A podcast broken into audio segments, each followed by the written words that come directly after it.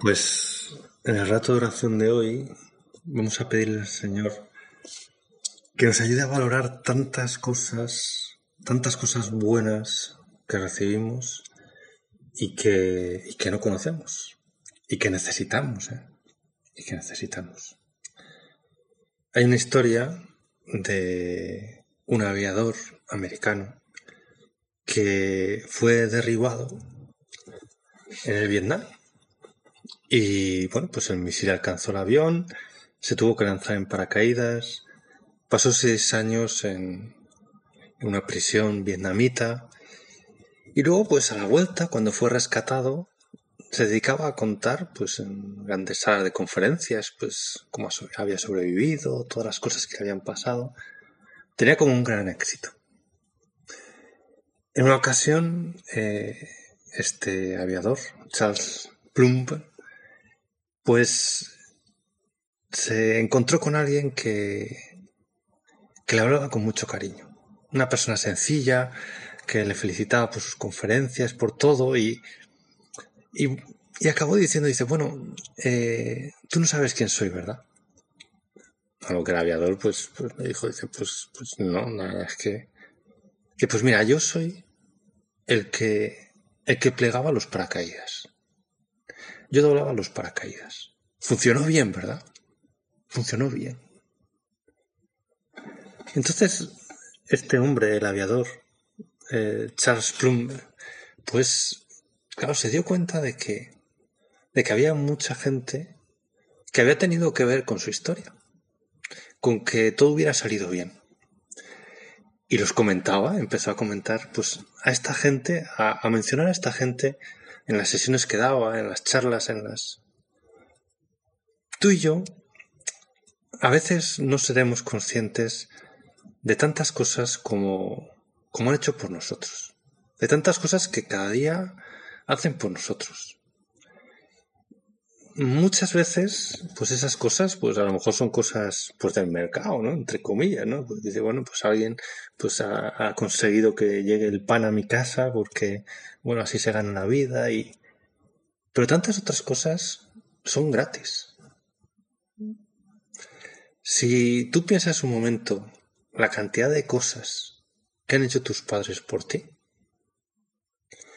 y que son gratis, y que, y que nunca te van a pasar cuenta por eso y que son infinidad de cosas. Y no solo tus padres, sino pues muchos amigos tuyos que, que a veces, pues, con una sonrisa, pues, te dejarán los apuntes o te, harán, te prestarán un servicio, el otro. Y a veces podemos no ser conscientes de eso. De que las cosas que pedimos son, pues, pues una ínfima, ínfima parte de, de todas las cosas que nos dan. Esto es especialmente cierto en el caso del Señor. El Señor está continuamente dándonos cosas que no le pedimos, que no le pedimos. La mayor parte de las cosas que nos da el Señor, pues no se las hemos pedido.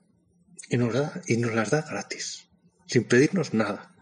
Nos las da, pues, porque sí, porque nos quiere. Porque, porque sabe ponerse debajo, sin quejarse, sin, Qué bonita es esa escena del lavatorio de los pies, en la que el Señor, pues, hace un servicio de esclavo. Coge una toalla, coge una jofaina y va y llama a Pedro y te va a lavar los pies. San Pedro se resiste, se resiste. Es una costumbre que también el Papa ha en alguna ocasión, el Jueves Santo, y, bueno, dices, bueno, es llama la atención. Pues llama la atención, fíjate lo que tenía que llamar la atención, que lo hiciera el Señor, que lo hiciera Dios. Y el Señor lo hace con toda naturalidad por ti y por mí, sin ningún problema. Y en tantas cosas Él se pone debajo. Y en tantas cosas Él nos suplica pues que, que le queramos, que le ayudemos, que hagamos esto o lo otro, que son cosas para nuestro bien, ¿eh? Las cosas que nos pide el Señor, los principales beneficiados somos cada uno de nosotros. Y sin embargo el Señor, entre comillas, pues nos lo suplica. Señor, que, que aprendamos a ver todas las cosas que haces por nosotros. Que aprendamos a, a ser muy agradecidos. Y que aprendamos de ti, Señor.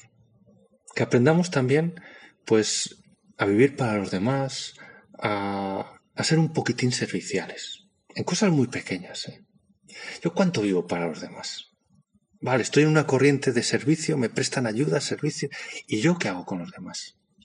¿Qué cosas estoy dispuesto a hacer por los demás sin que me vean? Sin que saquen nada por eso. Sin que a lo mejor ni siquiera pues me den las, me den las gracias. Señor, ayúdame a ser yo también servicial, a meterme en esta corriente, que pueden ser cosas muy pequeñas, ¿eh? Ponerme a estudiar a la hora. Yo sé que eso es un, es un servicio, entre comillas, porque mi madre se va a alegrar, Pequeños detalles de servicio en casa.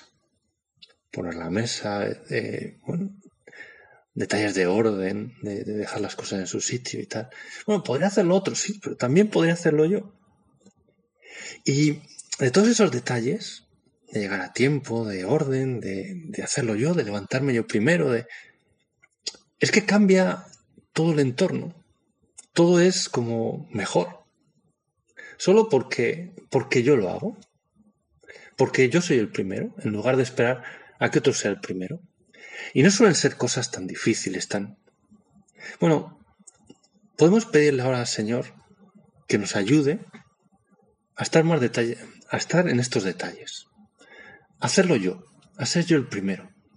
Y a intentar, pues, pues hacer estos detalles que cambian tanto el humor de la gente, que ayudan a que haya una corriente de cariño, a que nos devuelvan esos favores. Es, en lugar de una corriente de enfados, pues una corriente de cariño, con cosas muy pequeñas.